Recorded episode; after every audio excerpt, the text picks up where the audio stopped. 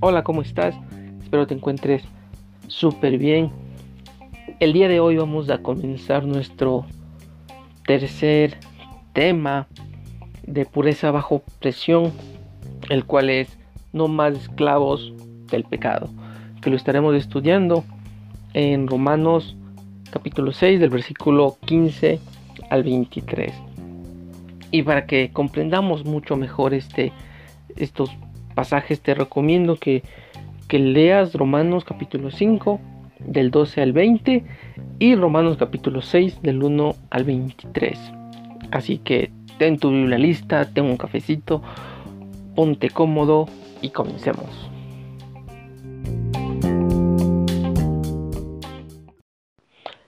Espero que ya estés cómodo, hayas leído también el pasaje y en este, en este tema vamos a hablar de tres cosas y el primero es de esclavos. Si estudiamos el, pasaje de, eh, o mejor dicho, si estudiamos el Antiguo Testamento y el Nuevo Testamento también, cuando se habla de libertad, se está refiriendo a una libertad de la esclavitud, y ya sea en, el, en cualquier sentido. En el Antiguo Testamento, pues, pudimos o se puede apreciar del como el pueblo de Israel era esclavo de ciertas naciones, cuando, por ejemplo, Babilonia fue eh, quien conquistó a Israel por los pecados de los líderes, por los reyes, ahí se hablaba de esa esclavitud, pero aún así también se hablaba de la liberación del pueblo, que Dios iba a rescatar al pueblo, que les iba a dar esa libertad. Y si vamos del Nuevo Testamento, pues hay todavía ese esa referencia de liberación de la esclavitud. Pero acá ya no es como en el Antiguo Testamento era de de que nos vamos pues va a venir un pueblo y nos va a invadir. no, ya no es así. Hace referencia pues a otros puntos, a otra forma de vista que también las personas o muchas de las veces nosotros pues somos esclavos a, a algo como leyeron, eh, como se pudo ver en, los, en Romanos 6 del 15 al 23, pues hace esa referencia a ser esclavo. Pues esta esclavitud es del pecado.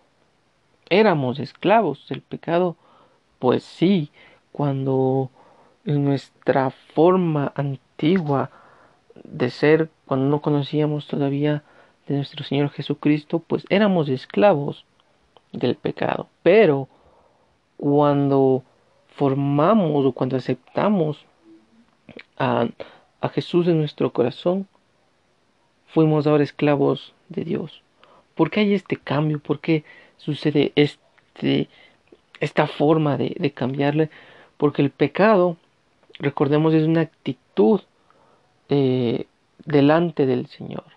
Cuando nosotros erramos en el blanco, pues estamos fallándole al Señor y éramos esclavos del pecado, estábamos bajo nuestros propios deseos, estábamos bajo nuestra mm, propia mirada de ver tal vez lo que nosotros queríamos hacer, pero ya con en los caminos del Señor, pues todo cambia, da un giro y ahora somos sí esclavos de Dios cuando Él nos diga qué es lo que tenemos que hacer y en el tiempo que Él nos diga qué es lo que tenemos que hacer. Dios nos mostró su gran amor al enviar a su Hijo por nuestros pecados. Jesús da su vida al rescate por nosotros. Y recordemos esa palabra, ese regalo inmerecido que el Señor nos da, que es la gracia. No se olviden de eso. Jesús nos dio la gracia por nosotros que no lo merecíamos. Nos da ese amor inmenso hacia nosotros. Así que, como este primer punto de esclavos, de entenderlo desde ese punto de vista, en el que antes éramos esclavos, ahora somos esclavos, pero de Dios. Antes éramos esclavos del pecado, ahora somos de Dios, del Creador. Pero hay un segundo punto, que son consecuencias. Ya sea que sigamos viviendo como si fuéramos aún esclavos del pecado, o otro caso, o si decidimos vivir bajo la esclavitud de la justicia. ¿Por qué les hablo esto? Porque si leemos los versículos del 19 al 22, nos habla de estos dos puntos de vista, la consecuencia del pecado y de la justicia. ¿Cuál es la consecuencia del pecado? La condenación eterna, estar alejados de Dios. Y de la justicia, pues la vida eterna, estar con Dios. Y ahí viene una pregunta, ¿santidad o maldad? pues contéstate tú mismo santidad o maldad. Ahí va otra pregunta. ¿Qué reflejan tus acciones, tus pensamientos y tus palabras? Que sí, muchas de las veces nos podemos equivocar. Sí, pero aún así, ¿qué reflejan tus acciones, pensamientos y tus palabras? ¿Santidad o maldad? Recordemos tengamos en cuenta siempre esto, la consecuencia del pecado y la consecuencia de la justicia, de los versículos del 19 al 22.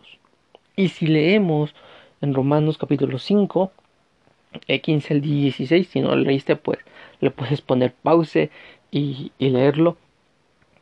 Y dice Romanos capítulo 5, versículos 15 y 16.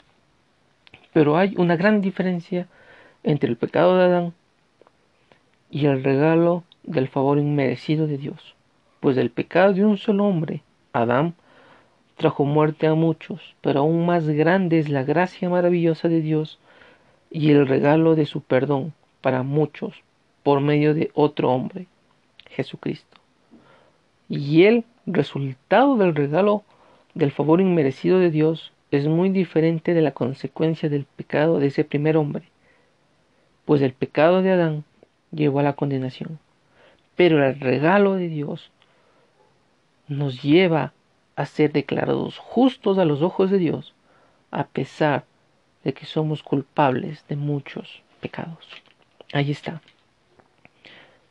Jesús da ese regalo, nos dio ese, ese regalo Así que piénsalo, medítalo. Si todavía tienes esa incertidumbre de si todavía sigo tal vez eh, pecando, recordemos algo. Ahora somos esclavos de Dios, ya no del pecado. Que nuestros deseos no nos dominen, que nuestras eh, cosas malas no nos hagan caer en, en, la tentación. Recordemos, como vimos las, las otras sesiones, pues los deseos vienen de uno mismo y uno mismo cae y uno mismo está en el pecado. Pero como somos de Dios, pues dejemos todo eso a un lado y vivamos para Dios. Y el tercer punto es no más esclavos del pecado cada vez que, eh, no sé, tu carne, tus deseos, pues te quieran llevar a, a creer que no hay otra salida, a veces se cede ante ellos. Pero recuerda y ten presente el versículo 22 de Romanos 6. Lo puedes escribir en tus propias palabras, lo puedes meditar, ver en muchas versiones lo que dice el versículo 22. Pero ahora quedaron libres del poder del pecado y se han hecho esclavos de Dios. Ahora hacen las cosas que llevan a la santidad y que dan como resultado la vida eterna. Ahora llevan la santidad. Recordemos, la santidad es un proceso para llegar a, esa perfección como lo era nuestro Señor Jesucristo. Que sí, es casi imposible, pero estamos en ese proceso día a día para poder llegar a la santidad. El deseo de Dios siempre será darnos vida, nunca llevarnos a la maldad o a la perdición. El someter nuestra carne bajo la autoridad del Señor traerá el resultado de vida. Ahí está cuando tomamos nuestra cruz y lo seguimos. Tomamos nuestra cruz y lo seguimos a Él. Y quiero dejarles con, con esta pregunta ya para ir cerrando y ir terminando.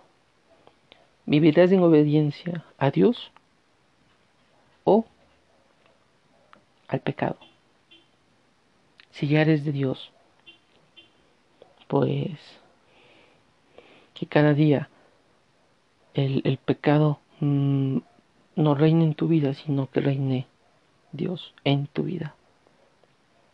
Vivirás en obediencia a Dios o al pecado. Piénsalo, medítalo, ponte en intimidad con el Señor, ponga cuentas, ponte a cuentas con el Señor vivir bajo obediencia de Dios.